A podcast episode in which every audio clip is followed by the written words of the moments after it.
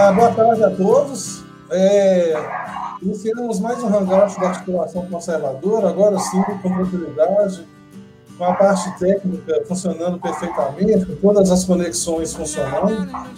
É, então, é um prazer a gente receber aqui é, a Simone, a, a, a companheira nossa de, de, todos os hangouts, graças a Deus. Boa tarde, Simone. Boa tarde, Antônio. Boa tarde, Eduardo. Boa tarde para todo mundo que está ouvindo a gente agora. Bem-vinda. E o nosso convidado, o professor Eduardo Albuquerque, que é o que vai explicar para a gente. Já começou a desenhar um, um pouquinho ontem, e a conexão caiu. Que é, vai explicar para a gente, vai falar para a gente um pouco sobre o que é o, o distributismo. Olá, Eduardo, boa tarde, seja bem-vindo. É, boa tarde, Antônio, boa tarde, Simone. Né? Então, estamos aqui né, para cumprir essa missão é, de tentar refletir um pouco sobre o conservadorismo numa ótica social, que é uma crítica que a gente sofre intensamente. Né? Todo mundo que se diz conservador é associado como antissocial, né? alguém que não, não quer a justiça social, alguém que é individualista, egoísta, e, na verdade, o conservadorismo é o, o oposto a isso. Né? Então, é, na medida que a sociedade for conhecendo mais autores conservadores, esses mitos tendem a, a, a esvanecer, né? Então, o, o distributismo... Ô, ô Eduardo, é, você tinha começado a falar ontem, mas talvez o pessoal que está acompanhando aqui não, não, não tenha visto. Antes de você começar aquela síntese assim, do que seria o distributismo, eu queria primeiro assim, que você falasse um pouco de você, né? Quem é o, Eduardo Albuquerque, é, o que, é que você faz da vida, e, e, como, como é que foi a sua caminhada no conservadorismo, qual, como foi o seu contato com o assunto de hoje, o distributismo. Eu acho que a gente podia começar por aí. Perfeito, Antônio. Bom, é, então eu sou o professor Edu Silvestre de Albuquerque. Todo mundo me chama de Eduardo, mas meu nome é Edu, só Edu. É raro, né? Mas é opção de, de família, né? Edu Silvestre, Silvestre para homenagear um Papa, né? Dia do, do Santo também, né? São Silvestre, que é o Papa, foi o Papa. E Albuquerque, né? Que é o nome da, da família. É, bom, eu, a minha carreira toda, a exemplo da sua, né? Comecei na, na geografia e, e, fui seguindo especialização, mestrado, doutorado, sempre na geografia. E desde cedo eu tive contato na, nos cursos é, universitários com uma geografia chamada crítica, que na verdade era uma geografia marxista. Né? Então, é como se o ser crítico fosse sinônimo de marxismo. Né? Então, claro que é, acabei sendo doutrinado também, porque eram só, somente textos, né? acredito que essa é a sua realidade também, né, Antônio? Eram somente textos baseados em autores marxistas, né? É, a roupagem pode ser até um pouco diferente, né, modernizada, né? Como se você pegar um Milton Santos hoje na geografia, não vai encontrar ali uma, referências explícitas ao marxismo, mas a crítica é toda ela, né, uma crítica que se, se, nós já conhecemos desde a formação marxista, né? O próprio Milton vem dessa corrente, né? Marxista. Então não foi fácil eu me desvencilhar disso, né? Foi preciso muitos erros de Lula e depois da Dilma para me fazer despertar e perceber que não, peraí, é, tem alguma coisa errada, não bate. A teoria que a gente aprende na, na, na, nos cursos de formação não bate com a realidade. E aí você começa a estudar um pouco mais de história e ver como foi na União Soviética, como é em Cuba, agora a Venezuela mostrando para essa geração presente. E todas essas revoluções deram no, no mesmo caminho, em nada. Né? Então tem alguma coisa errada com a teoria, não é isso? Então isso me fez é, é ter curiosidade é, para conhecer autores conservadores. Né? Tivemos uma grande perda nesse ano, né? Só que mesmo nos conservadores eu ainda achei que faltava alguma coisa a mais para poder dialogar com esse pessoal que vem da corrente crítica e que se acha humanista, né? É, e aí eu fui cair no distributismo. Né? Ali eu me satisfiz particularmente porque encontrei as respostas de indagações que eu me fazia, né? Como ser conservador e humanista ao mesmo tempo, como ser conservador e ter uma preocupação social ao mesmo tempo é, eu, eu, eu costumo falar que a gente, alguns cursos, né? O nosso curso de geografia, a gente está tão imerso na, na, doutrina do socialismo, na doutrina marxista, que a gente nem percebe, né? É, é como o, o, o peixe que não percebe a água ao redor dele. É, a gente vai lendo os textos, eu, por exemplo, li praticamente todos os autores da, da escola de, de, de Frankfurt, sem que nenhum professor tivesse sequer mencionado o termo escola de Frankfurt. Né? Eu, fui, eu fui entender o que, que era a escola de, de Frankfurt depois. Nesse sentido, a minha trajetória foi um pouco parecida. Assim, eu estava muito ligado à, à, geografia crítica, né? obviamente, é, por trás dela, a, o ideal marxista, e para e desvencilhar disso aí foi bastante, bastante complicado. Até chegar no conservadorismo foi um caminho bastante complicado. Mas, enfim, é, você chegou no conservadorismo e viu que talvez, ou sentiu necessidade de alguma coisa a mais, né? Esse alguma coisa a mais, então, é o distributismo. Então, vamos, vamos começar aí. Como você chegou no distributismo realmente? Por onde que você começou a ter contato com ele? E o que, que é o distributismo, né? É, muito bem. Então, é, o, o, catolicismo, é, não quero fazer apologia aqui à denominação AUB, mas é, se a gente começar a pesquisar é, e, e, com seriedade né, na história, reflexões sobre economia, política, direito internacional, nós vamos ver que isso tudo começa lá na Idade Média, portanto, antes do Iluminismo, e tem alguém católico na reflexão. Né? Então, isso não é ensinado mais nos cursos de geografia, de história, de filosofia, de ciências sociais, de direito, de jornalismo, até química, pasme. Até química já começou a usar Paulo Freire, química, né? Então, é, é, se, se perdeu de vista, é como se a história da filosofia começasse no iluminismo para frente e é uma mentira.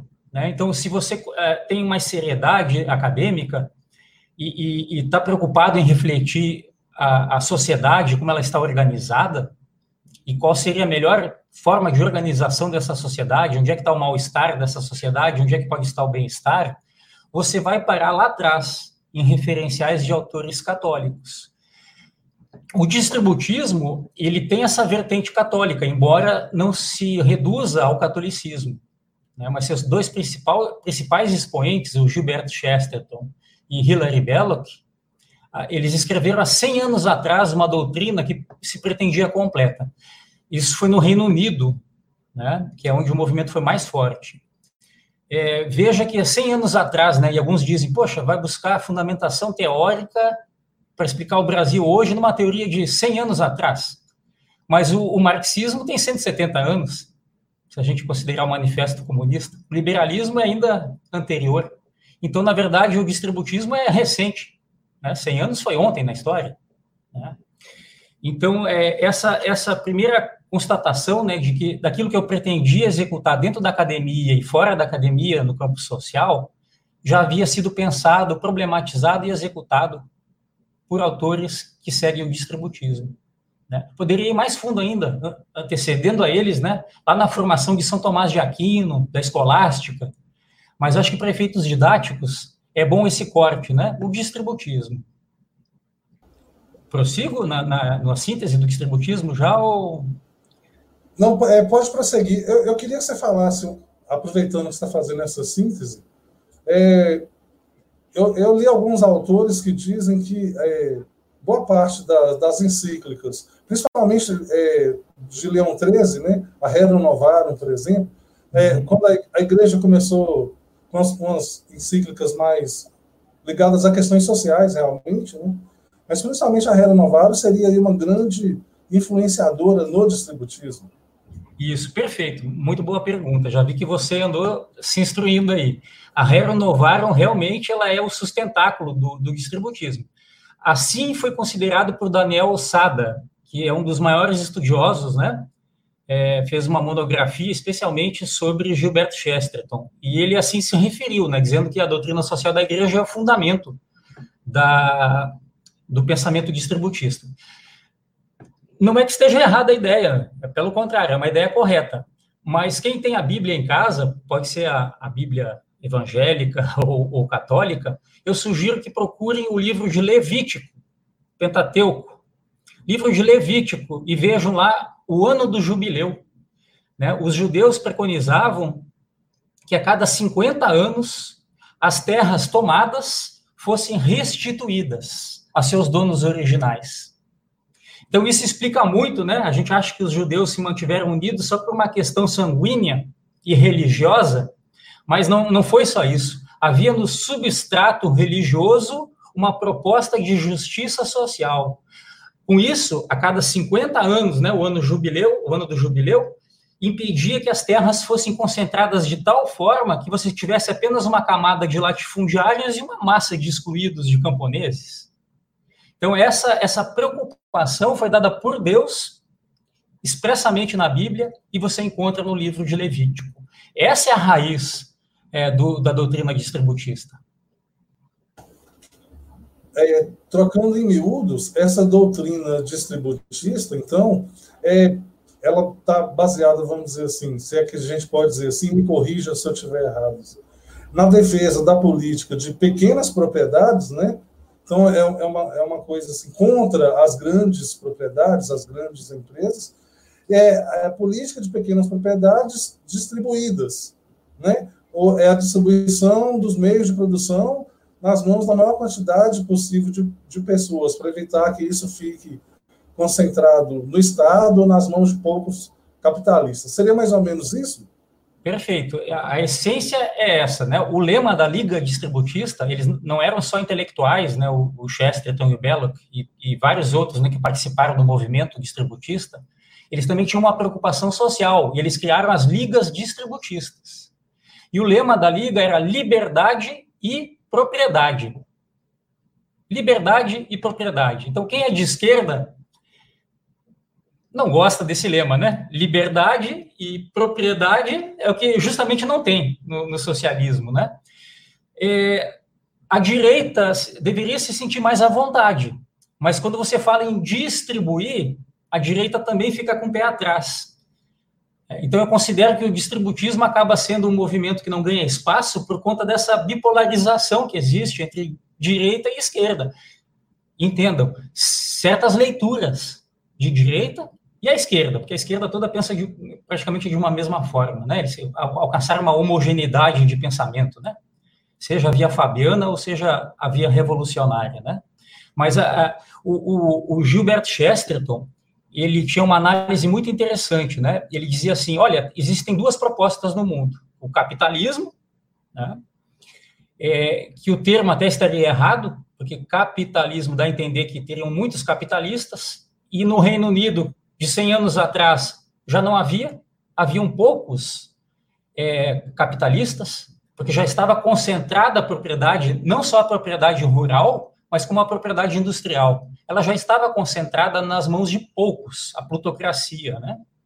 que virou classe burguesa, e a classe burguesa cada vez sendo enxugada nas mãos de poucos. Né? Então ele dizia, esse termo capitalismo está errado, porque o que tem mais em abundância é proletário, né? Então deveria se chamar sistema proletarista. Bom, aí alguns vão, vão dizer, né? Então o socialismo é o caminho. O Chesterton, o Chesterton dizia, não, isso ainda piora. Porque o que, que o socialismo faz? Ele concentra a propriedade de tal forma que só tem um dono. Quem é o dono? O Estado. Então, o Estado passa a assumir a função da burguesia.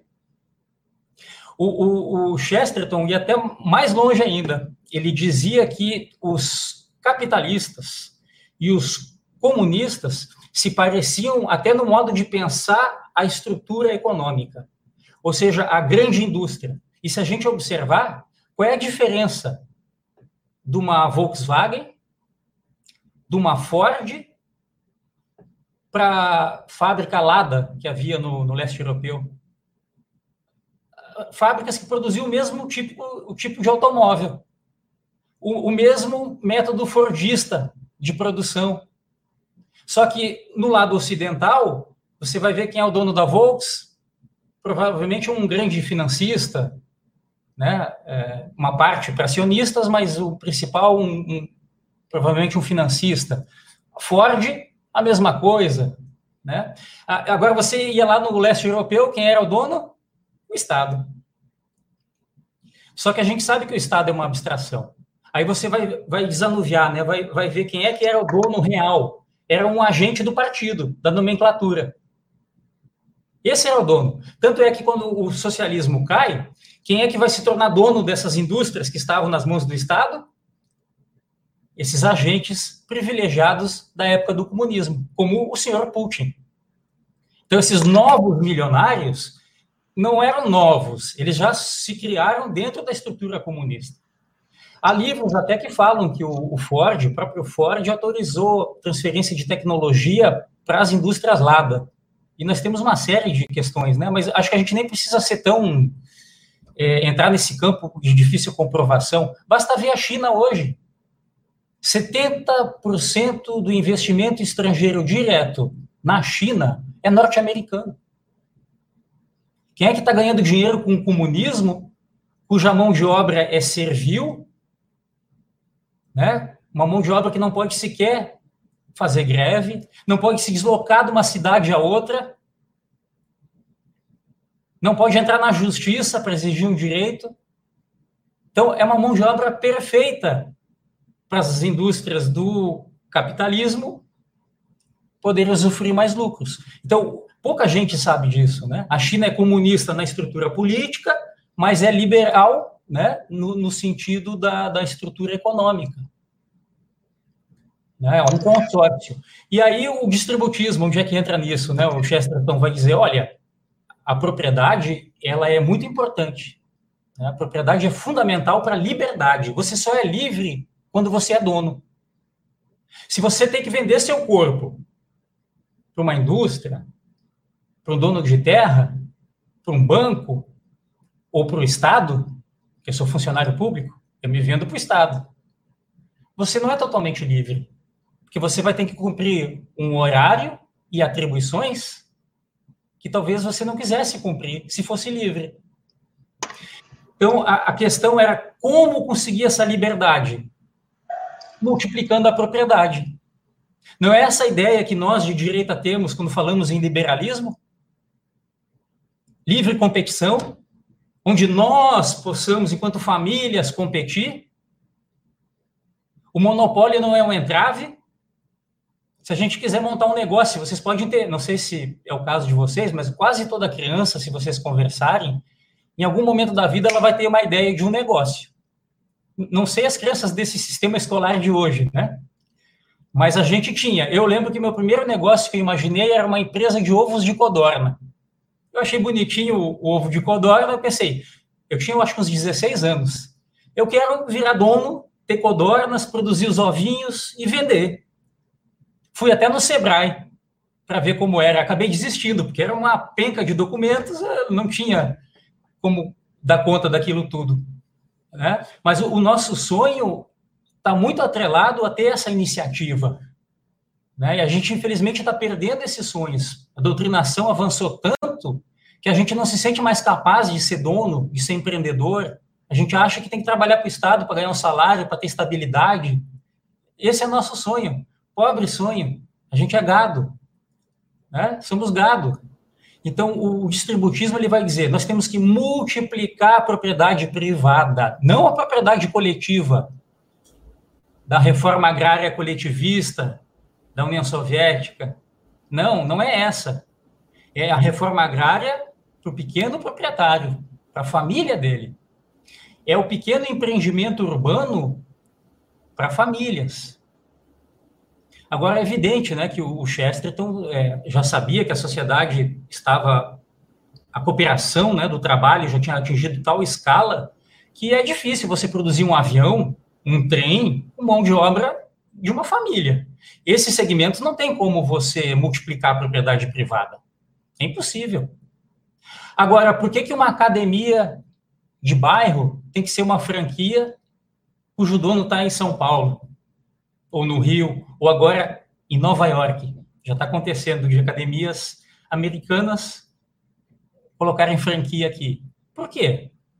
Qual é o ganho tecnológico nisso? Pode ser um que tem um processo inovador, mas que você pode copiar com facilidade, né? O, o, o, por que, que um salão de beleza tem que ser franqueado?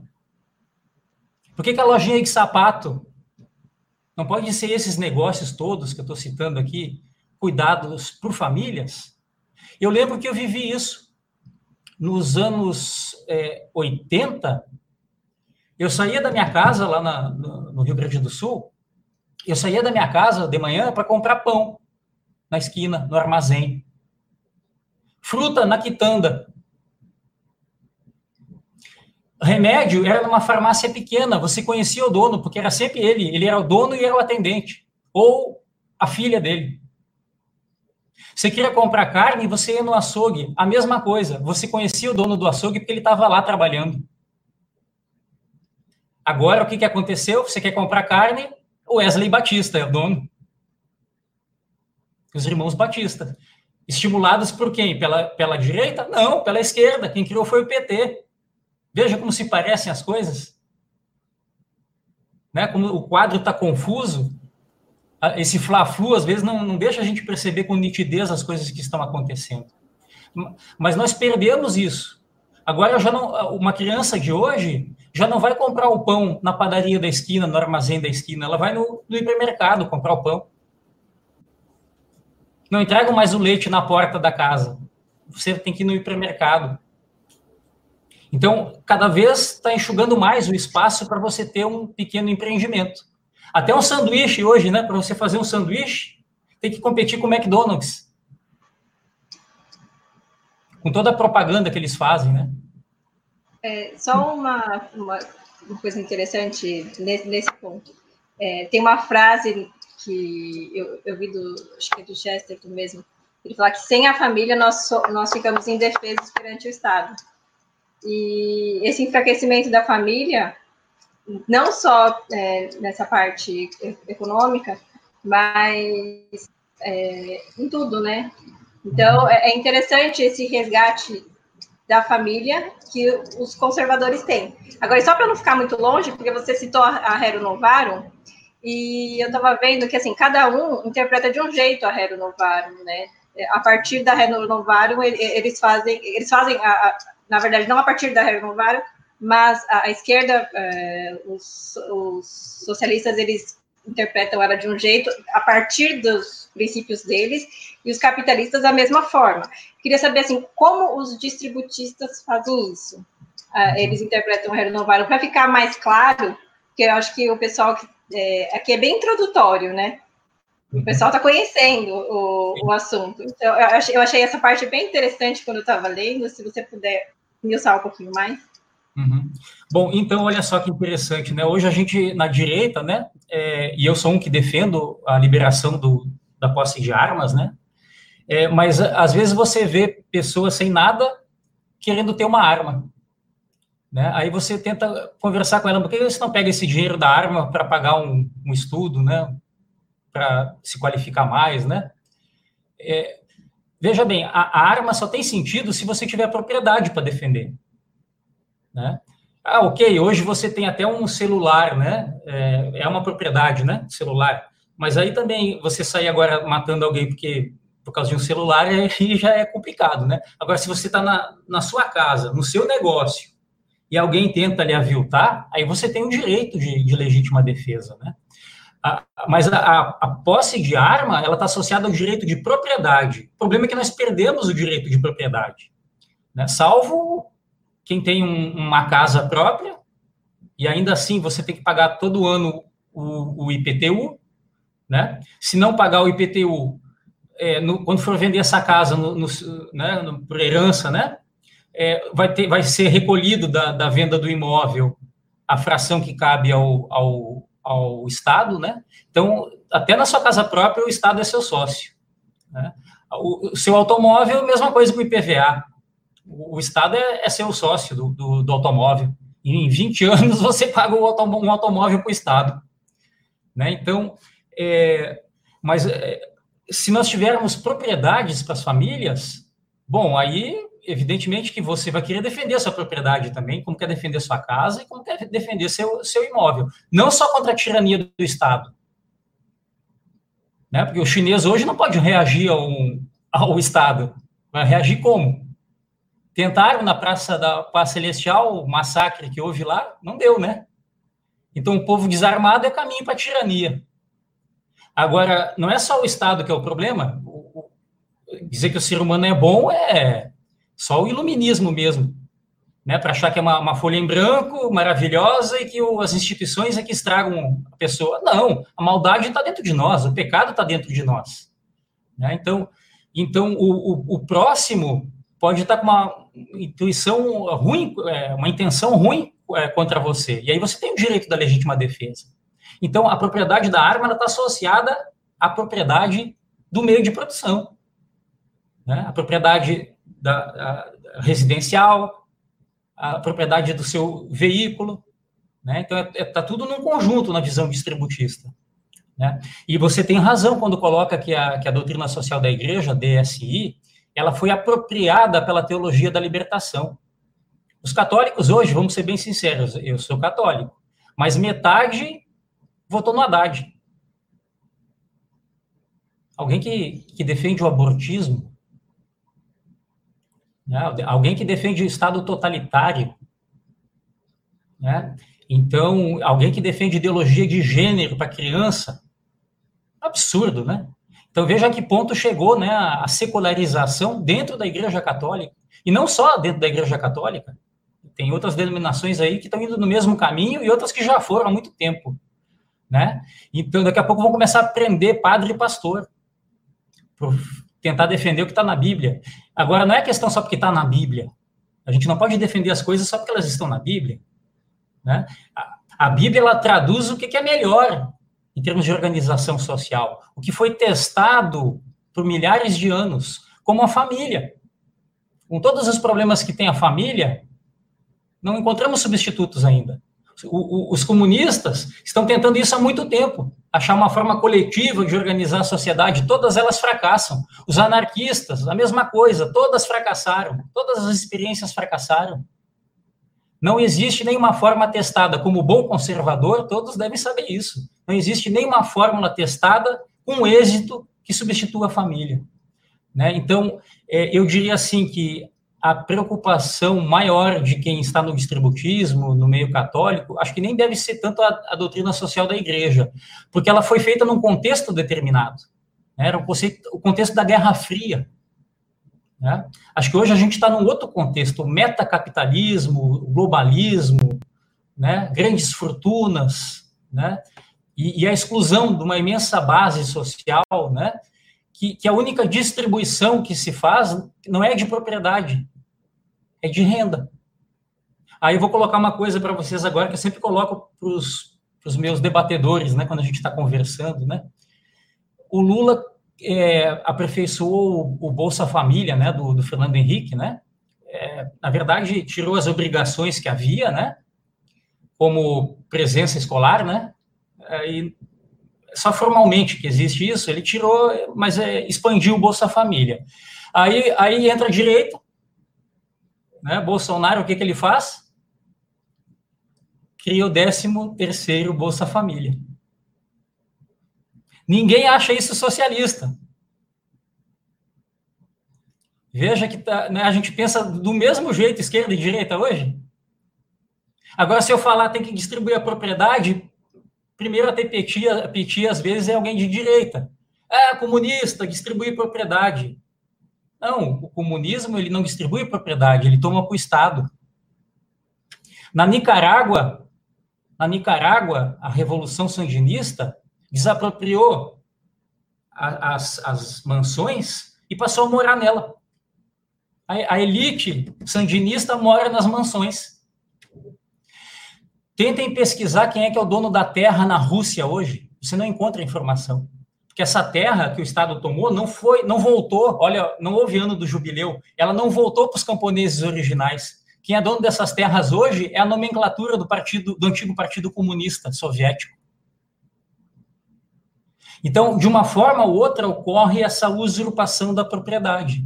Né? Como eu falei para vocês, Eu conheci muitas famílias que tinham um açougue, tinham autonomia para colocar a sua escala de trabalho, não havia preocupação com o trabalho infantil, porque aquilo ali era um aprendizado para o filho, que ele poderia herdar o açougue no futuro. Né? Então, o que, que houve? Concentração do mercado de carnes. O Estado bancando a concentração, o caso da Friboi, mas não é só a Friboi, a Marfrig, etc, etc. Três, quatro empresas dominam o setor de carnes. Setor de aves, a mesma coisa. Então, e com dinheiro público. Alguém vai dizer assim, não, mas o mérito, né, que a gente insiste muito na questão do mérito, ela é muito importante, mas existe uma diferença gritante entre o mérito da Simone e o mérito do Antônio Carlos, que com o seu trabalho consegue juntar um milhão no final da vida e começar o um negócio. Ou investir na bolsa, como quiserem. Um milhão é de vocês, vocês construíram esse milhão pelo mérito. Agora, uma grande diferença quando alguém herda não um milhão, mas cem milhões. Não tem como você construir numa vida pelo seu trabalho 100 milhões. Você vai construir 100 milhões com acesso a fundo público, com juros subsidiado, com uma lei específica que você vai ganhar de certos políticos amigos. É dessa forma que você constrói 100 milhões. Esmagando o outro no mercado, praticando dumping. A China faz muito isso. A China quase que esmagou a produção mundial de alho só com dumping. Nós não conseguimos salvar os produtores de alho de Santa Catarina com uma lei antidumping. Por que só com alho que a gente faz isso? Por que não podemos fazer com outros setores também? Né? Então, o distributismo, veja bem, ele não é antiliberal. Pelo contrário, ele quer resgatar a essência do liberalismo, que é ter muitos proprietários, que é ter competição. Nós não temos mais competição hoje. Estão querendo vender 5G agora, os chineses e os americanos. Que competição é essa? Duas empresas. Onde o elemento político está entrando na discussão. Não vai ser só técnico, vai ser político. Né? Então, é, essa situação que os distributistas é, enfrentam, né? e eles não concordam com a distribuição de renda. Eles acham que isso não traz autonomia, isso gera dependência. Não gera liberdade. É só a propriedade que gera liberdade. Agora, claro que no grande negócio hoje, como produzir aviões de grande porte, não tem como ser familiar. Ele vai ser, continuar concentrado. A solução que o distributivismo aponta aí é outra. E acho que até aí cabe um debate. Agora, o, o distributismo urbano nas pequenas lojas, pequeno comércio, pequena prestação de serviços, e até no campo, não há razão tecnológica para que não ocorra a distribuição aí da propriedade. Tem uma frase bem interessante, né? Capitalismo de mais, capitalistas de menos, né? Quanto mais capitalismo, menos capitalistas, porque vai ficando tudo concentrado em poucas mãos, né? Isso. É, eu, queria, eu queria colocar aqui uma, uma, uma, questão levantada por um, pelo Igor, né? Mas antes eu queria só fazer um, um comentário que é, meio que resume um pouco o que, o que você está falando aí. É, o distributismo ele se opõe ao socialismo por motivos óbvios, né? O socialismo ele, ele, ele quer o fim da propriedade privada, quer o fim da família tradicional, né? Quer o fim é, é, da família como a gente conhece. A, a, a, é uma porta de entrada para o comunismo, para o anarcocomunismo, né? É, onde os, todos os bens seriam distribuídos aí sem a presença do, a presença do Estado, e centraliza tudo para isso, centraliza tudo na mão do governo, governo totalitário, né? enquanto uhum. esse estágio final não, não chega. O resultado do socialismo a gente sabe, né? genocídio, pobreza, a, a fracasso da, da, da, economia. Mas, de certa maneira, o distributismo ele se opõe também ao, ao capitalismo, ou alguns mecanismos do capitalismo, né? Porque é um sistema que segue o princípio do livre mercado, como estava falando aí, né? A gente, na direção de uma sociedade sem muita intervenção estatal, né?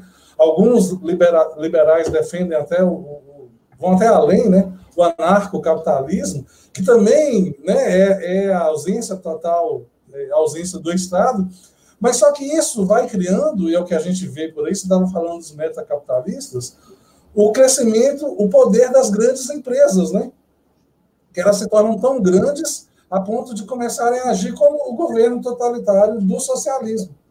Então, nesse sentido, né, o, o distributismo ele também se opõe, ele também se opõe ao, ao capitalismo nesse sentido, né? É, a gente vê que atualmente a família luta basicamente contra tudo isso, né? Luta contra esse governo totalitário, luta contra esses metacapitalistas, essas grandes empresas. Você estava falando aí, é interessante como as grandes empresas agem, né? Eu estava vendo um, um, vídeo pesquisando aí sobre o distributismo, um, um, um, vídeo no YouTube mesmo, acho que do Guilherme Freire. Ele estava contando um caso interessante em São Paulo, né? A propaganda contra os carros no centro da cidade a favor das bicicletas. Aí ele foi ver quem estava por trás da propaganda, óbvio que o governo, né? Tanto o governo do estado quanto o governo municipal. Mas também a BMW estava por trás disso. Estava financiando é, essa, essa campanha contra os carros. E é fácil entender, né? Os carros, se, se houver um, um boicote aos carros no centro da cidade de São Paulo, a BMW não seria atingida. É, o motor elétrico viabiliza o motor elétrico, que é muito mais caro, né? E essa, essa toda essa onda ecológica, ambiental aí, na verdade, é para vender tecnologia limpa das empresas europeias, né? Então, sem, grande... contar clientes, sem contar que os clientes da BMW não são os clientes dos carros normais, que vão ser prejudicados se a circulação deles na cidade for restrita. Uhum. A BMW não vai ter suas vendas afetadas por causa disso, né? Mas eu queria. Isso, eu devaguei um pouco para concordar com o que você estava falando. Você me permite só uma parte para não perder o que você falou, que é muito rico aí, né? pode ser? já li retorna a palavra. Você falou uma coisa muito interessante, né, da questão da, da família e, e, ou seja, o nosso diagnóstico, nosso de conservadores, ele, ele está correto o diagnóstico. O que a gente tem que entrar agora é na fase da solução dos problemas. Né? Por exemplo, nós falamos muito na campanha presidencial e continuamos falando, né, na questão da família como unidade moral. Todos nós concordamos isso. Isso é uma pauta básica para ser conservador. Isso divide. Se você defende que a família é a unidade moral da sociedade, você é conservador. Se você não concorda, você é de esquerda. Agora, para você garantir que a família tenha uma unidade moral, você tem que ter condições objetivas e concretas. Como pode haver uma unidade moral da família se a mulher trabalha numa empresa, o marido noutra e a criança fica passando o tempo dela na praça, talvez com drogas, com companhias que vão lançar um, um pequeno furto, né? Então, como é que pode ter uma unidade moral aí? Se você chega em casa, homem, mulher, cansado, não consegue dar atenção para o seu filho. Então você tem que criar as condições concretas para a família poder ser a unidade moral. Senão é apenas discurso. Discurso por discurso não muda o mundo. O que muda o mundo são as coisas concretas. Por que, que os nossos, as nossas famílias estavam mais estruturadas há duas, três gerações atrás? No meu caso, não sei o caso de vocês, mas o, o meu caso, que era um caso comum, o homem trabalhava, a mulher cuidava do lar. Agora, o feminismo, né, e essa é uma das críticas que o Chesterton faz ao feminismo, né, que ela, o feminismo quer imitar o homem, né? Então, agora o que, que acontece? A mulher também quer trabalhar fora. Aí agora que os dois não se veem mesmo. Não se veem mais. Quando se veem, estão muito cansados. Né? Então, ah, mas então, professor, o que, que o senhor está dizendo? Que a mulher tem que voltar para o fogão? Não. A gente tem que se reinventar. Veja, se a gente tem, tem aquela pequena academia, aquele pequeno instituto de, de beleza, não pode trabalhar junto o marido e a esposa? Aí eles não vão ter o tempo para se ver apenas em casa, cansados. Eles vão poder se ver durante o trabalho. Vão pensar junto, vão pensar cooperativamente. Até porque, se não pensarem, o negócio deles vai falir. E a outra família que tem elos mais fortes, essa vai prosperar com o negócio dela. Né? Então, temos que passar por esse estágio. Não sei se é o distributismo a proposta, mas acho que está na hora de nós conservadores começarmos a pensar nas condições concretas agora. O diagnóstico a gente já tem. E o problema é muito maior do que só ideologia de gênero. Não podemos reduzir a isso as discussões, a cartilhas escolares. O problema é muito mais profundo. Não surge só dessa onda socialista, não. Ele já vem lá da Inglaterra, que o Chesterton vive há 100 anos atrás Lá já tinha crianças na rua, porque os pais não podiam, não tinham tempo para cuidar das crianças. Aí vai deixar numa creche pública essa a solução? Isso aí o Rousseau já defendia. Que é outro lema agora, né? Expandir as creches públicas. A gente faz a agenda da esquerda. Não precisa estar escrito lá, a gente está fazendo a agenda dele. A creche pública era defendida lá no, no, na, no início da Revolução Russa. Né? Jean-Jacques Rousseau porque não cuidava dos filhos dele, deixou os filhos morrendo de, de frio e fome, ele queria fazer, ele sabia. Como tanto homem hoje.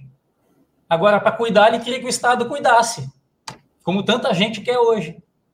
E né? que era o, uma responsabilidade pela, pela educação da família. Oi? E que era o objetivo, e que era o objetivo dos comunistas logo após a Revolução Russa, né? É, eles diziam claramente que eles queriam o homem e a mulher a mulher em igualdade de condições, trabalhando também na fábrica, enquanto o filho seria cuidado pelo Estado. Pois é, doutrinado, né? pelo Estado, né? Exato. Mas então, eu até acho que ela, eu concordo com isso. A mulher tem que trabalhar mesmo. E, e, o homem tem que continuar trabalhando também. Não vamos inverter os papéis. Agora tem que trabalhar no seu próprio negócio. Ou pelo menos vamos expandir onde é possível. Não vamos transformar tudo em distributismo. Nem o Chesterton defendia isso. O Chesterton falava que tem que ter um espaço dentro da economia para o distributismo, um espaço para as famílias. Isso vai reduzir a taxa de desemprego, que a gente não consegue fazer reduzir. Na Europa, a gente não consegue, não consegue no Brasil. Então, tem que tirar a gente do mercado de trabalho. Como é que você faz isso? Criando pequena propriedade. E, e, e, aí, só para concluir, né, outra, outra questão, ó, como diagnóstico a gente acerta. Dentre os inimigos de Trump, os globalistas, ele taca o pau nos globalistas direto. Bolsonaro, por tabela, também aprendeu a, a esse caminho, tocar o pau no, nos globalistas. Ok, mas quem são os globalistas? Se não são donos né, de grandes empresas, de grandes fortunas. Não tem brasileiro globalista? Por que, que não dão os nomes? Por que, que não dão a lista dessas pessoas? E qual é a solução, além de falar? Ah, eu sou antiglobalista. Tá, e aí? Você vai distribuir, então, essas propriedades, vai criar espaços onde é possível? Ou, ou uma academia de musculação, ela precisa ser concentrada? Tem que ser uma franquia de uma grande rede de investidores de Nova York e, e onde eles vendem, né, um, um, certo padrão de negócios, né, de, de culto ao corpo. Não pode ser uma academia de bairro? Carne não pode ser comprada num açougue? O pãozinho, o seu leite. A gente não é todo ecológico agora? Não pode ter uma lei municipal que diga leite tem que ser em vidro para ter embalagem retornável? acaba com a caixinha. Aí a gente está preocupado com o canudinho. Meu Deus, o canudinho. Né? Então é muito pueril as discussões, tanto da esquerda quanto da direita. Né? A gente poderia estar criando espaços de liberdade para os cidadãos. Aí vão me dizer assim: ah, o professor Edu ele está perdido no tempo, coitado. Né? A gente não pode botar barreiras ao mercado, porque o mercado ele sendo livre, ele vai vai alocar os fatores de produção de uma maneira racional. Ok, esqueceram da crise de 29 nos Estados Unidos? Um capitalismo sem regulação vira concentração, acaba gerando crise. Aí qual foi, qual foi a solução do Keynes? Distribuir renda. Porque aí as pessoas gastando menos em educação, gastando menos em saúde, graças ao, ao, ao governo, ao repasse do governo, podia voltar a consumir mas não se distribuiu propriedade. Então, esse é o calcanhar de Aquiles. Mas agora, cuidado, quando a gente fala de uma reforma agrária conservadora, ela não é coletivista. Ela é individual, é da família. Quando se fala em reforma agrária conservadora, e o próprio nome reforma agrária não tem nada de socialismo, o socialismo se apropriou dessa bandeira. A reforma agrária começa em nações capitalistas, onde a desigualdade era muito alta. Né? Então, se, se, se você vai fazer a reforma agrária numa visão conservadora, a pessoa que vai ganhar a terra, ela tem que pagar pela terra. Ela vai ter que trabalhar e restituir quem financiou, que fomos nós, a terra. E esse fundo público criado com esses valores restituídos pode dar continuidade ao processo de distribuição de terras. Então, é uma terra, no, na visão conservadora, onde a família é a proprietária aqui, é tem a propriedade é que trabalha na terra. E é uma terra que, se for ganha, ela tem que ser paga. Ela não é sua enquanto você não terminar de pagar. E se você não terminar de pagar, ela volta para o Estado, para o Estado redistribuir. Mas, mas então, o, é, Eduardo, vai eu te chamando de Eduardo de novo. Mas então, Edu. O importante é, é que você não esqueça o que é distributismo. Claro. Aproveitando o que você está falando e pegando um gancho aqui já para tentar responder a, a, a, pergunta do Igor, né? Quando ele fala que não seria interessante dissociar a distribuição de bens com algo mais perene, que seria uhum. distribuir o conhecimento. Depois ele fala mais na frente, porque tem que dar autonomia às pessoas. E aproveitando que você tocou um pouco nesse assunto aí, né? Você falou do Bolsa Família e tal. A ideia não é criar, não é criar um sistema de benefícios sociais. A ideia não é criar dependentes do governo, né? pessoas que deixam de trabalhar para viver de benefício. Pelo contrário, a ideia é, é, promover condições para que essas pessoas realmente tenham a sua propriedade, que possam produzir, se inserir na, na, no, no, sistema. Como diria Paulo Guedes, um choque de propriedade privada. Então, a, a ideia é essa, né? Respondendo o Igor, é, a ideia é justamente através disso dar autonomia, dar conhecimento, né? Uhum. A propriedade privada, lógico que as pessoas, qualquer que seja o empreendimento, seja em relação à agricultura, é, o cara recebe um pedaço de terra, né? E vai ter que pagar por ele, como você disse. Uma agricultura familiar ou uma pequena empresa familiar, seja qual for o empreendimento, obviamente também tem que ser o, o cara tem que buscar condições de conhecimento para poder manter e gerir aquilo, né? Para realmente que isso se transforme em autonomia. É, o, aqui tem no Nordeste, né? Eu, tô, eu sou professor da Universidade Federal do Rio Grande do Norte, né? Atualmente. O, aqui no Nordeste é, se viveu isso que o Igor está colocando de forma muito clara. Se tentou dar terra com água irrigada para o sertanejo. O sertanejo que nunca viu água. Aí ele tinha água não sabia o que fazer. Quem é que acabou comprando essa terra com água, com a irrigação toda instalada pelo Estado, pela Sudene, subsidiada por nós? O professor mais esperto da cidade, o médico, o advogado. Ele foi lá, comprou essas terras a preço de banana, concentrou e colocou um capataz com conhecimento técnico para administrar. Então, subsidiamos quem? Classe média como sempre no Brasil, quem é subsidiado é os Joesley Batista da vida e a classe média. Né? Eu sou professor universitário, eu tive juros subsidiado para comprar meu apartamento de, com vista para o mar. Surreal. Isso é surreal, meus amigos. Né? Dá dinheiro subsidiado para mim, como se, se é piada. O Brasil é uma piada profunda, né? Então, o conhecimento, esse caso do Nordeste, é bem claro. Se você não der junto o conhecimento, não adianta você dar terra e água para o sertanejo aqui. Você tem que dar o conhecimento para ele aprender o que fazer com a água. Tem que ter treinamento. O Sebrae faz isso para os pequenos empreendedores. Né? Então, nesse pegar essas experiências e trabalhá-las conjuntamente. Tem neodistributistas hoje, neodistributistas. Tem alguns que dizem que o essencial hoje é distribuir conhecimento, mais que a terra até. Eu, eu particularmente, acho que é tudo um, conjunto.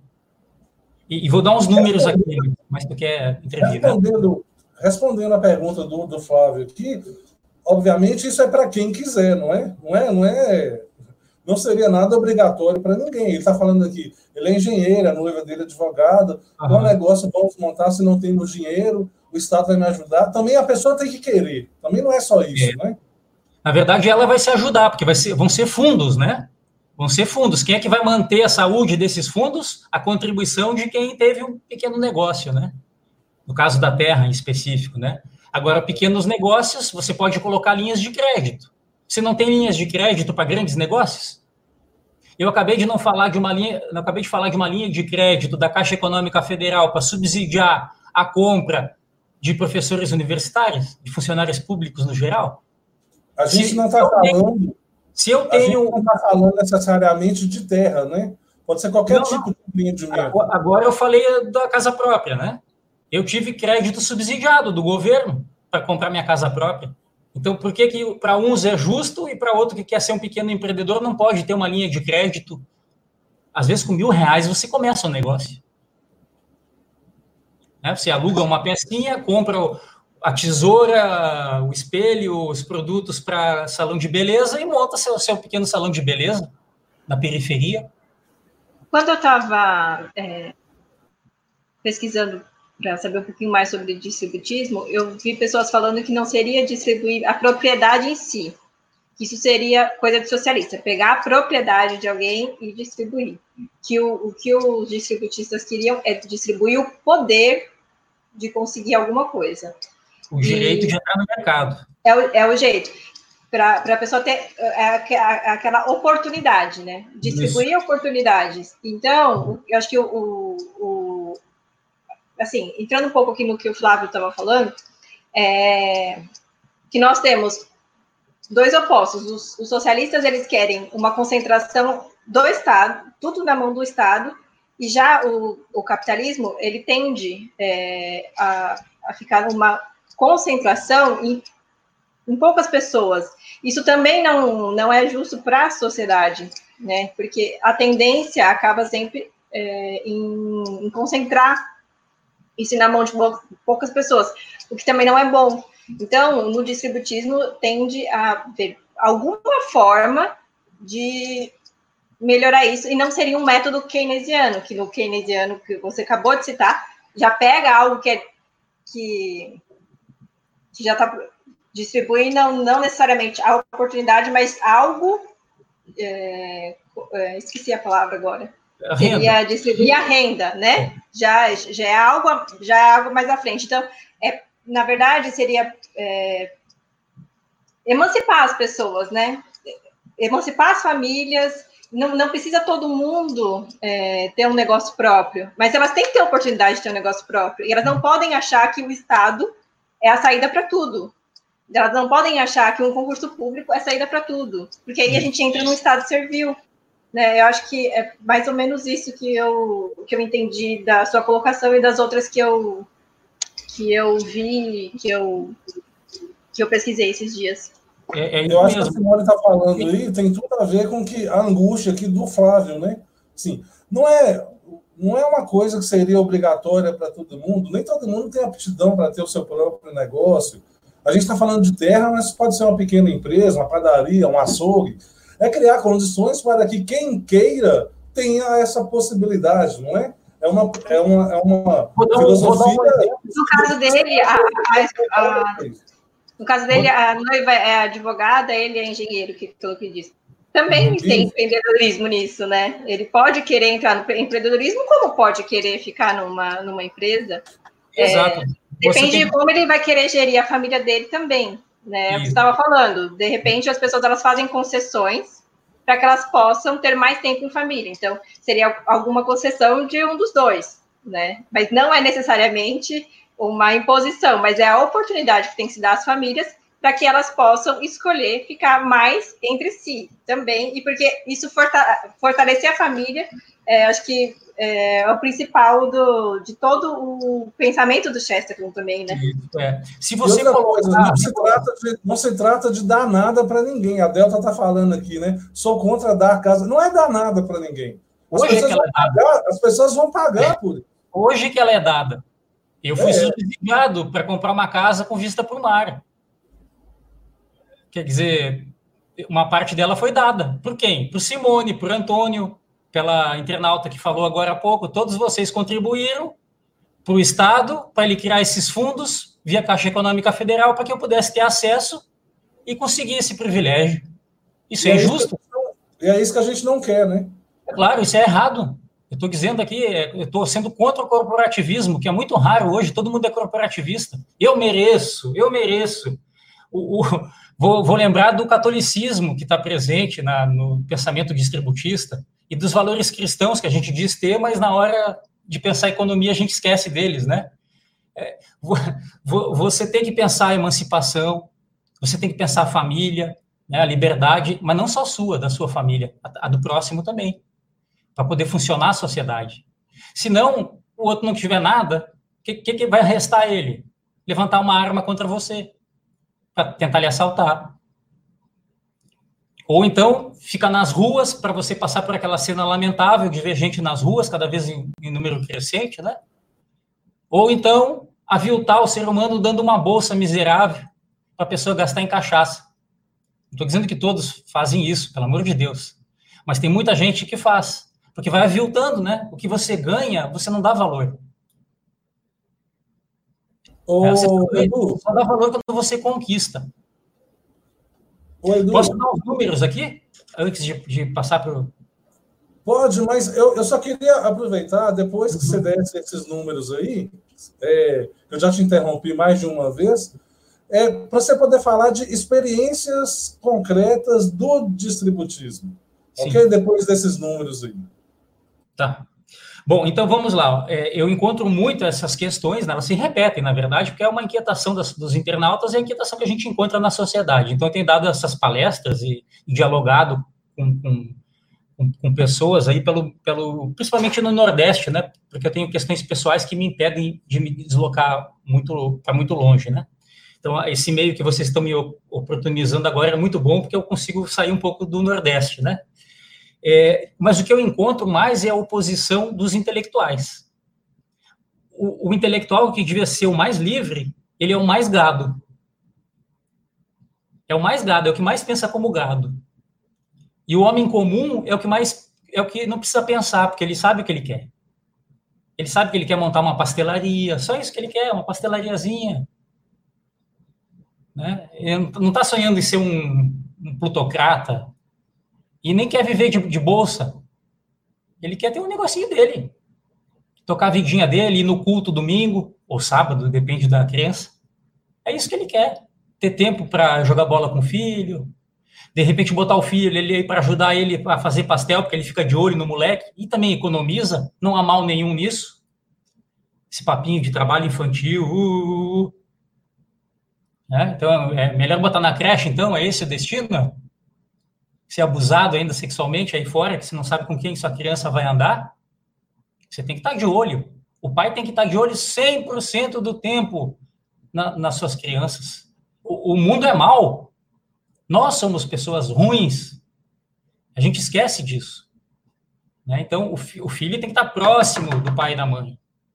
Então, o distributismo ele encontra esse obstáculo justamente no meio intelectual, que é o que diz trabalhar pela, pela emancipação, pela liberdade, né? Mas olha é só. eles querem sempre escolher pelos outros, né? É isso, é isso. Eles querem ditar. Não lhe dão escolhas, é ditar. Ou você é uma coisa ou é outra. Nós estamos nesse fla-flu. Olha, olha aqui os números. Vocês podem até não concordar com o distributismo, achar que tudo isso é uma besteira, mas o povo não pensa assim. Olha só. Nós temos no Brasil 5 milhões de propriedades rurais. 5 milhões.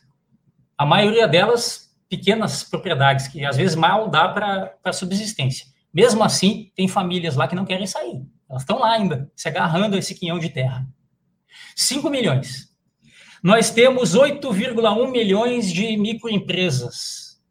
Olha, você soma aí dá 13 milhões de pequenos negócios familiares. Vou multiplicar por 4, que é o número médio de uma família hoje, quatro pessoas. 4 vezes 13, 52 milhões. 25% da população brasileira já tem um pequeno negócio, já está na economia distributista. os políticos podem não querer incentivar, as, os intelectuais podem ser contra, mas 25% da nossa população já está aí. Se eu incluir não só as microempresas, mas incluir todas as empresas, nós vamos ter 92 milhões de pessoas, quase metade da população do Brasil. Né? Então, o distributismo está aqui. Ele reluta. A pessoa que ela quer permanecer. A pessoa que ainda tem sua pastelaria ou faz seu sanduíche, ele ainda quer se defender do McDonald's. Não estou dizendo que tem que fechar o McDonald's. O Chesterton não dizia isso. Ele falava, não, vamos cobrar uma taxa desses hambúrgueres aí que seja mais caro. E que aí as pessoas comecem a pensar, não, peraí, eu vou no McDonald's, que é um ambiente todo asséptico, em tese, né? Porque, porque a higiene tem deixado a desejar muito nesses locais pela questão do ciclo do, do, do, dinheiro, né, que precisa lucrar, né? Então você vai economizando na limpeza. Eu já cansei de ver mancha de ketchup, até mosca, coisa que você não via antes, né? Então, mas ok, vamos dizer que você queira esse ambiente aí da propaganda e tal, né? Que é apaixonado pelo número um, olha a propaganda aí que eu estou fazendo. É, eu amo tudo isso. Não, você pode continuar amando, só que você vai pagar mais. E aí, você, você do outro lado, quanto consumidor, você vai pensar duas vezes daí. Será que o, McDonald's vale tudo isso? Não é melhor eu comer ali na esquina? Mas será, assim, é o que eu, o que eu vejo, precisaria de uma taxa ou apenas não facilitar é, para esses grandes grupos e facilitar para os pequenos? Porque, por exemplo, o BNDES, eu acho que é o maior exemplo que eu tenho aqui, que vem na minha mente facilitou a compra de jatinhos, que não tem nada a ver com o objetivo do banco, que seria para desenvolver o, o desenvolvimento econômico e social da sociedade, uhum. é, para grandes é, empresários ou até artistas, e que isso não retornou de forma alguma para a sociedade. Enquanto que aquele dinheiro todo poderia ter sido efetivamente injetado em várias pequenas famílias, várias pequenas é, para pessoas mesmo, que elas poderiam ter pego esse dinheiro e ter iniciado o seu, o seu próprio negócio. Então, assim, eu acho que não, assim, eu não gosto muito dessa, dessa coisa de taxa, assim, eu, mas é que a vida do grande é tão, é, mas tão facilitada. Será que precisa facilitar, é, fazer a, é, isenção de, tant, de tantos tributos. Será que precisa disso para esses grandes? Eles estão retornando isso para a sociedade? Será que não seria, seria melhor facilitar a vida do pequeno empreendedor, do, daquele que, que trabalha com, os, com seu esforço para sua família, tudo aqui que a gente está falando nesse hangout. É, eu não uhum. gosto muito dessa parte de, de taxar, quando se fala isso, eu, eu não eu sou um pouco assim. Liberal. É, mas uhum. não facilitar do jeito que é para essa, essas grandes corporações, porque aí tudo para eles é muito fácil. As montadoras, é, sempre tá, o, o, Estado está socorrendo, então a gente fica numa situação assim refém, a sociedade fica refém. Então é, é, é mais nesse, nesse, nesse, sentido. Não gosto dessa parte de taxar, mas acho que tem outros, outros meios de você é, melhorar a vida do pequeno empreendedor e fazer esse distributismo real. Assim, eu acho que tem. Se, se nós fôssemos ainda numa economia fechada, autárquica, eu concordaria contigo totalmente. O problema é que hoje tem a globalização. Então, se o BNDES fecha as portas para o McDonald's, eles conseguem num banco estrangeiro, que é onde eles se financiam. Mas aí gera concorrência. Não, que aí gera concorrência desleal aqui dentro. O pequeno produtor de sanduíche, ele jamais vai colocar, conseguir colocar propaganda no horário nobre da Globo. O McDonald's consegue com facilidade. Então já começa as desigualdades aí, na, afetando o, o, princípio de que a concorrência é igual, entre iguais. Já não começa entre iguais. Um tem mais financiamento, outro pouco financiamento. Um tem espaço publicitário, o outro nada de espaço publicitário. Então você começa a ter as desigualdades, né? Vou dar um exemplo outro exemplo, né? Uber. Eu, eu trabalhei para um candidato a senador aqui no, no Rio Grande do Norte, ele não foi eleito, né? Conservador, não foi eleito. É, mas a gente colocou como um dos pontos de, de pauta substituir o Uber. Olha, eu quase fui morto. Pessoal que usa Uber indignado, e não é pouca gente hoje que vive do Uber. Né? Então, mas se você olhar como é que entra o Uber, ele, ele é, é, uma, é uma, uma nova tecnologia, né? todo mundo sabe, ele tem um mérito fenomenal, uma praticidade enorme né? para você usar, mas foi financiado por agentes né? lá fora, né? na Holanda, a sede. Né? E aí eles subsidiaram as corridas justamente para quebrar os táxis. Então eles criaram fundos em cada país para subsidiar as corridas. Então, olha só, você da noite para o dia entra no mercado, né, onde as cooperativas já dominam, né? As máfias de algumas cooperativas sindicais dominam os táxis, né? Também submetendo o taxista a condições aviltantes.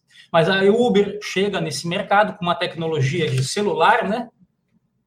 Para você ser prático, né? E chega com corrida subsidiada. Nossa, quebra. Eu não sei como é que tem gente hoje que ainda pega táxi. é surreal ver alguém pegando táxi hoje, porque.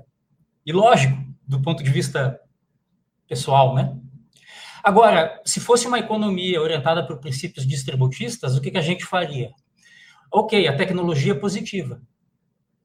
Ela, ela vai reduzir o tempo ocioso do taxista. Ele não precisa ficar parado no ponto esperando agora. Ele, ele vai poder ter mais corridas num dia. Tendo mais corridas num dia, ele pode baratear o custo da corrida dele. Então, se essa tecnologia do Uber fosse passada para esses taxistas, você teria uma outra configuração no mercado. Né? Mas infelizmente não, né? A gente deixou os taxistas perder espaço primeiro para as cooperativas, máfias sindicais, que se apropriaram dos táxis e passaram a alugar os táxis para os taxistas. E agora o Uber, que submete os, os, os motoristas a condições também aviltantes. Né? Porque a aposentadoria desse pessoal ninguém está falando, né? Quando chegar a hora, né? Então, então, e quando esses fundos acabarem também, subsídio, a gente vai ver que os preços vão se elevar, as pessoas vão começar a reclamar. Pô, mas que absurdo, né? Então, falta regulação. Então, o distributismo, ele apela muito é, para mercados, ele aceita os mercados, acha que é positivo, a livre concorrência ela é positiva, as livres trocas são positivas, mas deve ter uma regulação. Né? O contrato, o contrato é fundamental. Né? Inclusive, para o contrato funcionar, para o mercado funcionar no Ocidente, o que, que foi necessário? A moral cristã. Você tendo confiança no outro, o outro tendo confiança em você, algo que a moral cristã permitia, o contrato funciona, senão ele não funciona. Quando você vai no McDonald's, o que está estabelecido? Você está pagando X e vai receber o produto que está lá na foto, o produto Y. Então, tem que ter uma confiança no contrato. Né? Então, é, a economia, ela é contratuada. Então, ela é regulada de uma forma ou de outra. Se o Estado não regular, se ele se omitir, grandes grupos vão regular, ancorados em grandes bancos. E aí a gente cai de novo nos Rockefeller, nos Rothschild, nos Soros, nos Li da China. Né? Mas então, eu, Edu, é, oi. É, voltando àquela linha. Eu te devendo uma resposta. A minha provocação an anterior, né? O distributismo Sim. é uma filosofia, então, que, vamos resumir aí, é contra a grande empresa, a favor da pequena propriedade e que ela seja distribuída, é, crie condições para que ela seja distribuída para o maior número de pessoas possível. Mas onde que isso foi colocado em prática? Pronto. O, o, distributismo não é necessariamente contra a grande empresa. Como eu falei, há setores que okay. não tem como você distribuir. A fórmula que Chesterton usou 100 anos atrás era distribuir o controle acionário. Né? Veja bem, a gente pode ser distributista, eu me considero distributista, mas não sou 100% chestertoniano. A gente pode discordar, não tem problema não. Né? De um ponto ou outro, não, isso não vai desconfigurar. Eu acho que não funciona pelo seguinte, Pegue a Petrobras, por exemplo. É justo eu pegar agora a Petrobras e distribuir ela só entre os funcionários?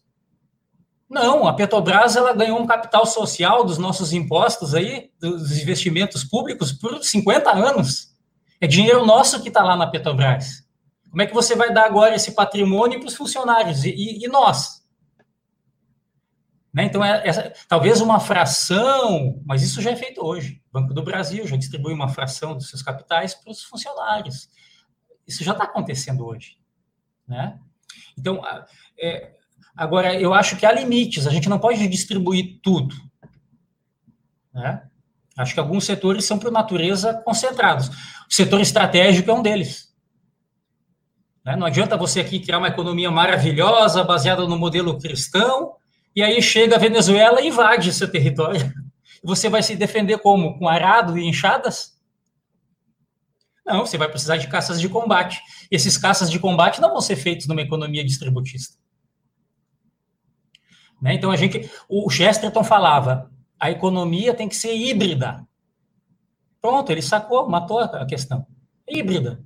Vai ter que ter empresas que são estatais ou controladas pelo Estado via Ministério da Defesa, Pentágono, nos Estados Unidos, porque é segredo de Estado militar, então é público-privado, né?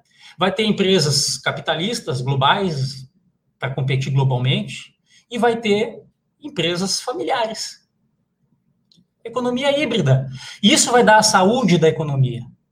Se ela for só para um lado, ela perde a saúde. Podem ver os países que só foram para um lado.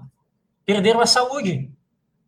Então, ter famílias proprietárias no maior número possível, onde for possível fazer, isso é saúde de uma sociedade, porque ela é um amortecedor da pressão social. É menos gastos que você vai ter com saúde, porque as pessoas podem bancar planos de saúde, menos gasto que você vai ter construindo escola, porque as pessoas vão poder bancar escola privada menos gasto com aposentadoria, porque as pessoas vão poder fazer a sua previsão de aposentadoria, como muitos de nós hoje podem. 50% do funcionalismo brasileiro hoje está num nível econômico bom, está no 1% mais rico da sociedade. 50% do funcionalismo. Então, nós que pertencemos a 50%, conseguimos fazer isso já hoje. Pagar nosso plano de previdência, escolas privadas para os filhos, prever um título de um plano de capitalização. Por que, que nós podemos, de novo, né? E os pobres não podem? Né? Então, essas questões aqui é que são importantes. Bom, respondendo finalmente a sua pergunta, Antônio, me desculpe a demora. Não precisa também ser toda a economia, no geral, distributista. Você pode aplicar ela como uma política de intervenção específica. Né? Por exemplo, a Irlanda a Irlanda estava numa desigualdade, a Irlanda do Norte, numa, numa desigualdade terrível no começo do século passado. Aí eles estavam brigando com todo, mundo, inclusive contra o monarca. Acho que era Edward, o nome do monarca lá naquela época, 1905, 1906, agora esqueci o nome. E o monarca sensível falou: não, vamos acabar com essa rebelião, vamos redistribuir as terras que estão nas mãos dos lordes. Não sei se foi paga essas terras ou não. O justo é que fossem pagas. Essa é a fórmula que o distributista defende. Mas veja que houve já uma preocupação na Inglaterra em fazer isso. Estados Unidos. O que, que foi a marcha para o oeste? Hoje, na reconstrução da história americana, e no Brasil, todo mundo, esses chatos estão reconstruindo a história, mas tem um lado que é importante desses chatos. Né? Nessa marcha para o oeste se exterminou índios, né? Isso é, eles estão, estão corretos em, em, ressaltar isso. Né? Mas, enfim, o que, que foi a marcha para o oeste? Propriedade privada familiar. Como nada foi feito em termos de regulação, essa terra acabou concentrada depois. Não, não houve regulação. O mercado foi deixado livre, sem regulação. A regulação que houve foi das grandes empresas, Cargill, etc, etc, Bunge, é, eles que foram regulando o mercado. Você consegue comprar minha soja melhorada? Então você está dentro. Você não consegue, você vai ficar fora. Vai ter um pagamento menor. Eu vou querer a soja desse tipo, não a soja daquele outro tipo. É o pacote que você tem que comprar de mim. Então as grandes empresas regulam, se o Estado não regula. E isso foi feito nos Estados Unidos. Family Farmer foram reduzindo em número. Mas no início, marcha para o oeste, isso é o distributismo. Olha a prosperidade que isso gerou. As pessoas se sentiam nessa época tão donas da política, tão representadas pelos seus líderes políticos, que elas escreveram o que na Constituição americana? Nós, o povo. Alguém imagina alguém escrever isso numa Constituição hoje? Nós, o povo, o povo está rindo das constituições que são feitas, eles não se, eles não se identificam nelas. Naquela época, da economia distribuída dos Estados Unidos, o povo se sentia dono da América. E aí o mito fundador da América, que vem até hoje. O conservadorismo vem graças a isso. Essa resistência né, do meio oeste americano. Onde é que está isso hoje nos Estados Unidos? No Alasca. Para atrair pessoas para o Alasca, o que, que os Estados Unidos está fazendo? Distribuindo terra, distribuindo pequenas lavras de minério. E aqui no Brasil, em oposição, o que, que a gente faz? O Ibama vai lá e taca fogo nas balsas do, da, que são de famílias, né, que tentam extrair um pouco de ouro do fundo dos rios, né? Aqui é, é o oposto.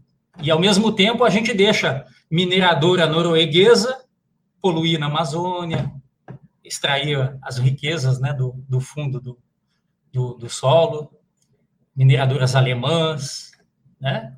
Então, veja a diferença né, de, de política. Claro, os Estados Unidos faz isso só no Alasca, por uma condição específica, né, que é o vazio demográfico e a questão estratégica vizinha à Rússia. Mas faz ali ainda hoje. Né? E o exemplo que eu mais gosto, tem até um livro do John Medaille, que é um dos maiores estudiosos hoje do, do distributismo. Ele estuda o caso de Taiwan. Taiwan, nos anos 50, tinha um, um nível, uma, uma, renda menor que a brasileira. Convulsão social era pior que a brasileira. Então, para aquilo virar um exemplo, o MacArthur chamou assessores, olha, o que, que nós vamos fazer aqui em termos sociais para mudar isso, para o comunismo não entrar também em Taiwan. Já tinha entrado na China, né? Estava entrando na China. Então, o, o, o que, que foi feito? Uma política distributista. Né? As terras que estavam concentradas, de novo, ninguém foi desapropriado injustamente. Isso é comunismo, confisco. Não houve confisco. Se deu títulos da dívida agrária para esses proprietários, mas só naquelas terras que não estavam sendo usadas, que era só pasto. Então foram dados títulos resgatáveis em 10 anos. Quem é que ia pagar esses títulos? As pessoas que estavam acessando a terra. Às vezes até agregados que já trabalhavam na própria terra, mas não eram donos da terra. Então eles começam a trabalhar numa terra que é sua. O estímulo aumenta. O seu esforço aumenta. Lembro que uma das causas da queda da escravidão foi a pouca produtividade do escravo perto do homem livre. Então, essas pessoas libertas das guilhotinas do servilismo moderno trabalham mais, começam a ter condições até para pagar esse título da dívida agrária. Mas para não ser ainda injusto, para não deixar uma família que tinha grandes questões de terra não ter mais agora, esperar 10 anos, 20 anos, se você não quer esperar isso, com um pouco de deságio, você podia resgatar esse título e investir obrigatoriamente em negócios industriais na cidade fábrica de adubo, fábrica de enxadas e outros implementos agrícolas, fábricas de pequenos tratores. Então, olha só que inteligência. MacArthur, general americano das forças de ocupação, Estados Unidos malvadão, que, que ele garantiu para o cidadão de Taiwan? Aumentou a produção agrícola. Com a produção agrícola aumentando, aumenta a demanda por implementos agrícolas e tratores. Isso gera crescimento industrial se completam, né? Campo e cidade se completam, gera o crescimento de Taiwan. Taiwan hoje é um tigre, um tigre asiático. Claro que também atraiu investimento estrangeiro mais tarde, no ciclo de investimentos que a gente falou, que foi lá para a Ásia, né? Começou no Japão nos anos 60, 70, anos 80, 90 foi para a China e também pegou uma parte dos tigres, né?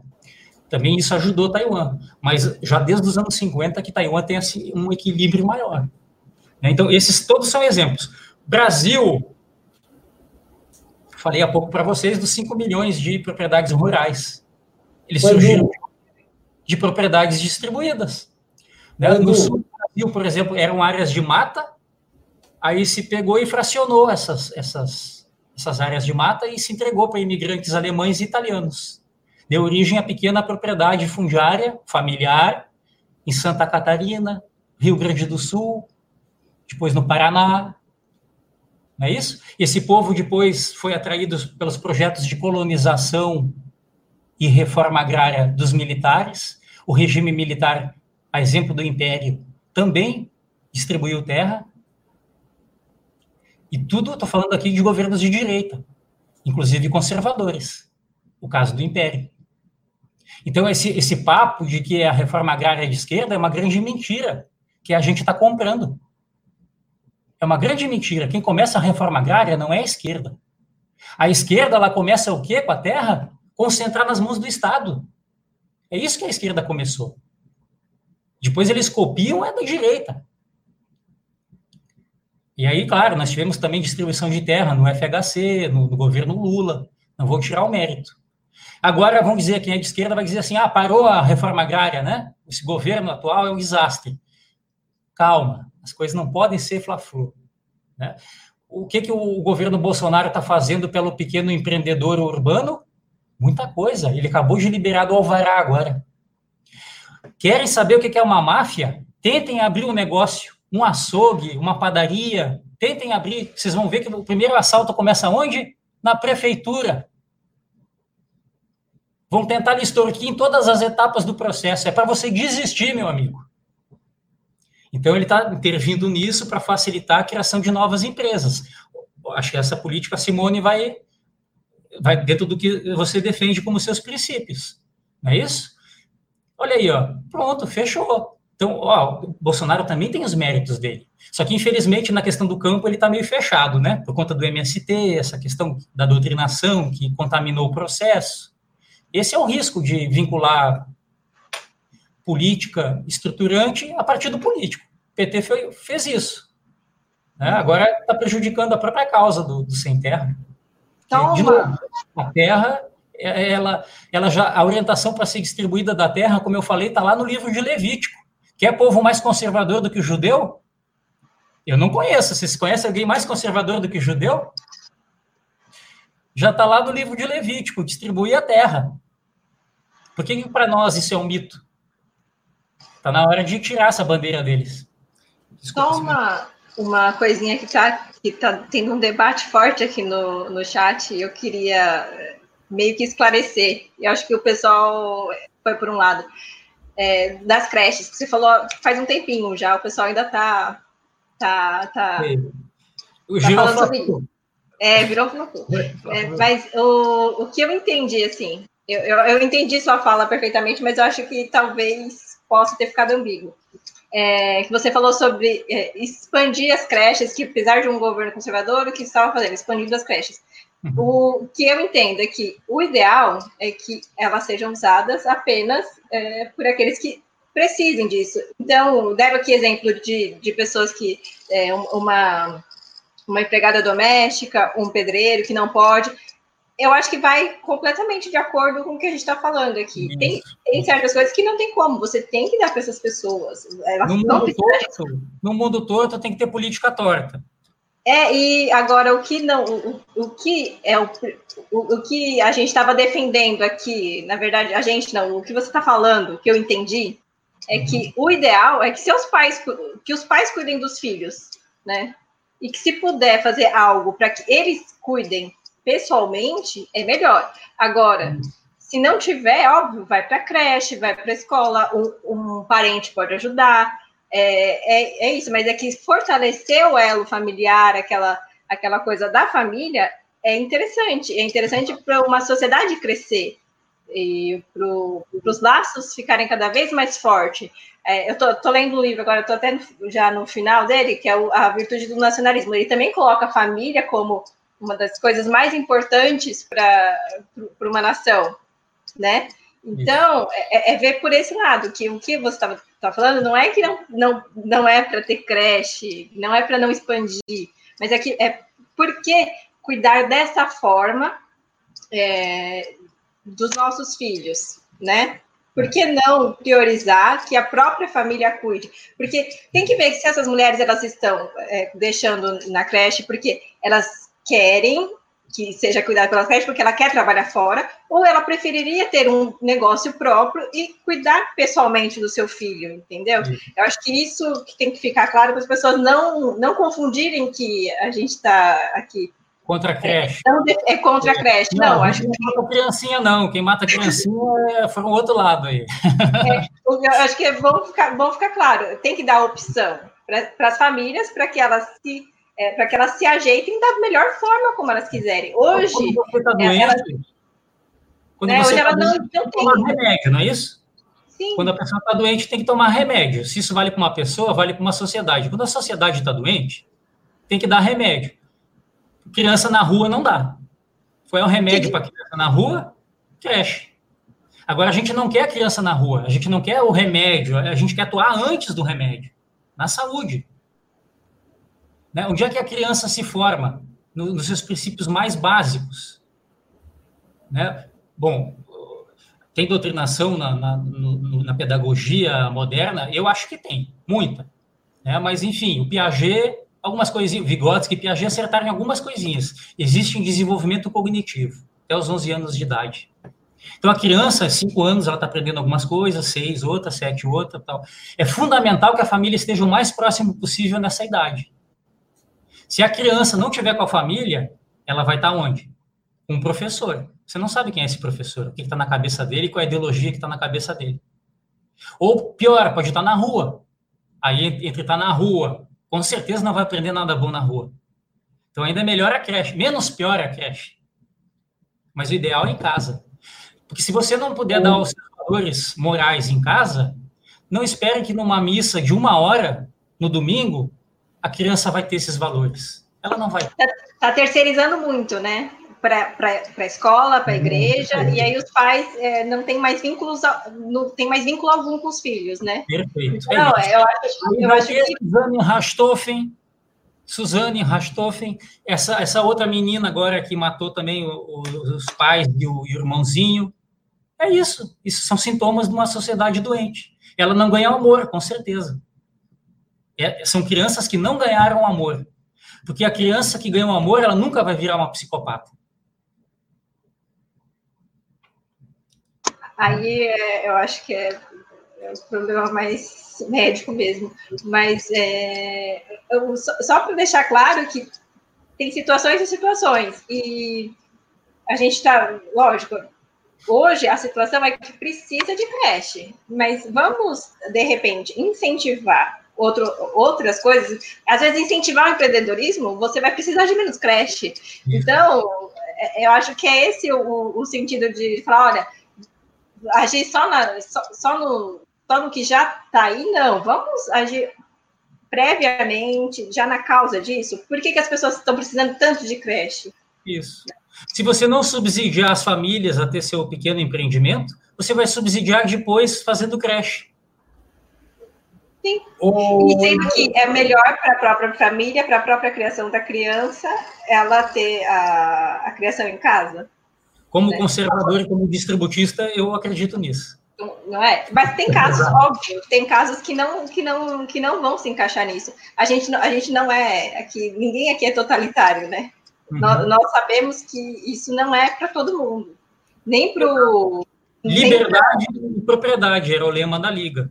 Se você quer ter liberdade, esse é o caminho. Mas tem gente que não quer ser livre. Sim. Não é e é também tem gente que não está em condições agora. Né? Eu acho que é, mas a gente tem que mostrar, né, que isso é uma opção e às vezes a pessoa não está enxergando. E eu, eu, me parece que muita gente gostaria de estar tá nessa outra situação, mas por questões, por exemplo, de BNDES não não não liberar uma, uma linha de crédito para realmente quem é pequeno e médio empresário e liberar para grandes empresários uhum. e artistas e tudo mais, isso já, já é algo que é, distorce todo o, o objetivo do banco, por exemplo. Esse aí é o, é o exemplo mais, mais fácil para mim. Uhum. E seria algo que poderia incentivar e e, e não necessariamente está agindo já direto no, no, no que está sendo ocasionado por isso, né? É isso. Estamos precisando de mais creche? Estamos. Mas será que se a gente não incentivar o pequeno e médio empreendedor, nós vamos precisar de menos creches, né? Quando a gente vê que o Rousseau defendia isso, para destruir a é. família tradicional, e a gente está fazendo a mesma coisa, olha, a gente tem que repensar os nossos valores. Se a gente é conservador mesmo, ou se a gente está fazendo o jogo do inimigo achando que é conservador. Não é isso? Que é, o, também falou nisso, né? Um, há um objetivo no, no, leste europeu comunista, né? Na Guerra Fria havia um objetivo em fazer creches públicas, né? Que era para o Estado doutrinar as crianças. O Rousseau já sacou isso. Vamos tirar as crianças da família, porque aí nós, intelectuais do iluminismo, podemos colocar os nossos valores. Então, isso tudo é um jogo. Essa maquinação começa com o iluminismo. O, o, o, os liberais também vão defender um pouco isso, uma escola técnica, né? quanto mais cedo, melhor, não é isso? Mas os comunistas vão levar ao extremo. Né? Eles vão, vão levar ao extremo a ideia que o Estado é mesmo tem que botar a sua doutrina. Ou seja... Edu, olha só, eu queria fazer uma pergunta. Ninguém tem que deixar a família escolher. Edu, eu queria fazer uma pergunta. Diga. Alô, Edu? Alô, alô, estou ouvindo. Eu queria fazer uma pergunta, é o seguinte, é, a cooperativa, ela se enquadra no distributismo? Boa pergunta. Depende da cooperativa. Se, se for uma, uma, uma cooperativa onde cada família é livre e, a, e ela funciona como uma associação de unidades autônomas familiares, tá, é distributista. Agora, se ela for coletivista, como as que o MST criou, aí ela é comunista. É porque eu estava eu, eu tava lendo é, aquele, a corporação, acho que é Mandragon, lá na Espanha, né? Uhum. Como um dos grandes exemplos de sucesso aí do distributismo. É, você vê isso como um, um exemplo real também? Olha, Antônio, eu procurei mais uh, artigos acadêmicos sobre a experiência de Mondragon, não achei muito. É uma coisa muito de rede social. Então, eu, eu temo de dizer alguma coisa sem ter me aprofundado, como eu fiz no caso de Taiwan. Certo? Okay. Não é porque é uma cooperativa que tem sucesso. A Terceira Itália, por exemplo, está cheio de casos de sucesso. A Benetton, ela surge amparada em pequenos proprietários e começa a fazer roupas né, a partir dessas tecelagens familiares, lotes reduzidos, dentro do modelo taylorista. A Sadia e Perdigão, no sul do Brasil, elas começam ancoradas nos pequenos proprietários fundiários, eles que vão criar os pintinhos para virar frango, e aí a indústria pega e faz o abate. Isso é distributista ou não é? É, um, é uma forma híbrida, é um convívio entre um, uma grande corporação e pequenos produtores. O ideal no, do, no distributismo é que esses pequenos produtores se organizassem por eles mesmos, na sua própria associação. Né? E, não, e não um grande conglomerado está se servindo disso. Porque você não sabe quanto da renda que esse conglomerado está recebendo que vai parar lá no produtor. Né? Quanto mais atravessador tem, mais você perde a sua liberdade. Eliminar atravessadores é uma das políticas mestras também do distributismo. São muitas aqui, eu não teria tempo para falar de todas, né? Veja bem, né? Mas o atravessador é um grande problema. E a Igreja Católica, ela foi a primeira instituição, poucas pessoas sabem disso, a fazer feiras de venda de produtos agrícolas nas cidades medievais. É a igreja que organizava as feiras, para o pequeno camponês vender direto sua produção. Lembre-se que naquela época usura era pecado. Então você tinha que eliminar o máximo possível, né? Esse, claro que não tinha como impedir de todo a usura, né? Então a igreja tentou educar aos poucos a sociedade, né? Pelo menos colocar limites no capital especulativo. E uma das formas que a igreja encontrou foi o quê? Promover a venda direta de gêneros alimentícios nas grandes cidades. Por isso que existe até hoje essas é, festas em paróquias isso vem lá da Idade Média, essas festas locais, etc., porque elas eram feitas juntas com as feiras. Então era um momento de grande festa na comunidade, quando chegava produtos de todos os cantos da localidade para serem vendidos no comércio e aí acontecia as pregações, as festas, o dia santo. Estava tudo interligado numa mesma cosmovisão. Hoje poderíamos pensar coisas parecidas, compras governamentais. Alguns municípios já fazem isso. O, a prefeitura compra do pequeno, direto do pequeno. Deveria ser uma obrigação isso. Toda a prefeitura deveria comprar sempre que possível de pequenos. Afinal, é dinheiro público. Né? Dinheiro público. Ah, perfeito. É, bom, eu acho que, obviamente, tem muita coisa para ser falada sobre o assunto, mas eu acho que deu para quem acompanhou desde, desde, desde o início ter uma ideia assim é, do que seria o distributismo, né? do que é a filosofia distributista. Uhum. Acho que a gente pode ficar caminhando para o final. Antes das. Eu vou passar a palavra para Simone, para suas considerações finais, Simone. E a seguida o Edu, com as considerações finais dele. Simone, por favor. Ah, eu só queria agradecer o Edu, o pessoal aqui do chat, que está participando bastante.